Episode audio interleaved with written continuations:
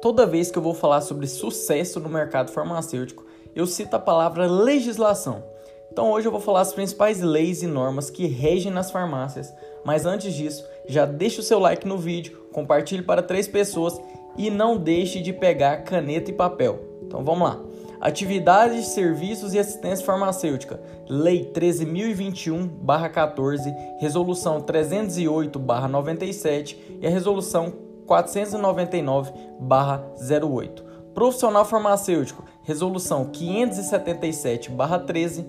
Medicamentos de controle especial. A famosíssima 344 de 98, a RDC 22/2014 e a RDC 133/2016 intercambiabilidade de medicamentos, resolução 349/00.